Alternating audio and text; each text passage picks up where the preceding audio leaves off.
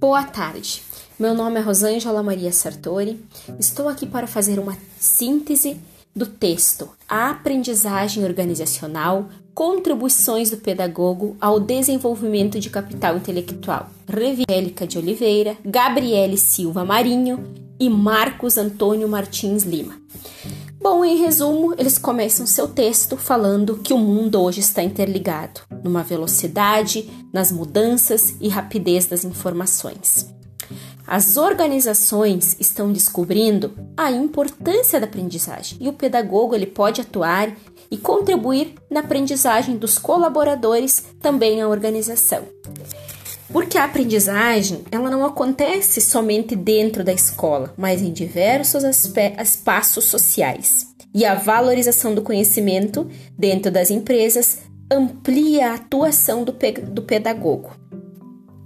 Conhecimento é um importante gerenciado em prol da melhoria da performance e da empresa. O profissional, o pedagogo, ele é capaz de realizar diversas atividades que visem estimular o desenvolvimento profissional pessoal dos envolvidos, igual a aprendizagem organizacional.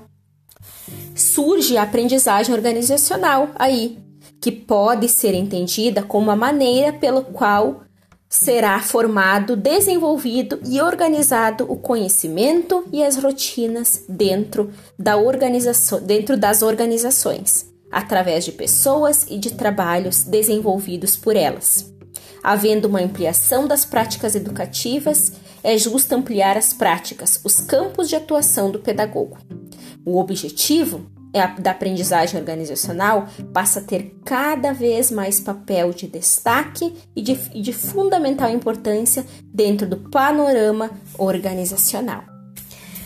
Uh, então, uh, a investigação na atuação do pedagogo nas organizações é uma visão compartilhada, né? 80% da concordância, aprendizagem em equipe, domínio de pessoas, modelos mentais e um pensamento sistêmico o, o, o organizador ele investe no processo da aprendizagem. Qual que é a vantagem? Uma vantagem competitiva na dinâmica organizacional. Então, fica né, o texto, um, uma simples síntese né, do texto sobre a importância do pedagogo na aprendizagem organizacional. Um abraço.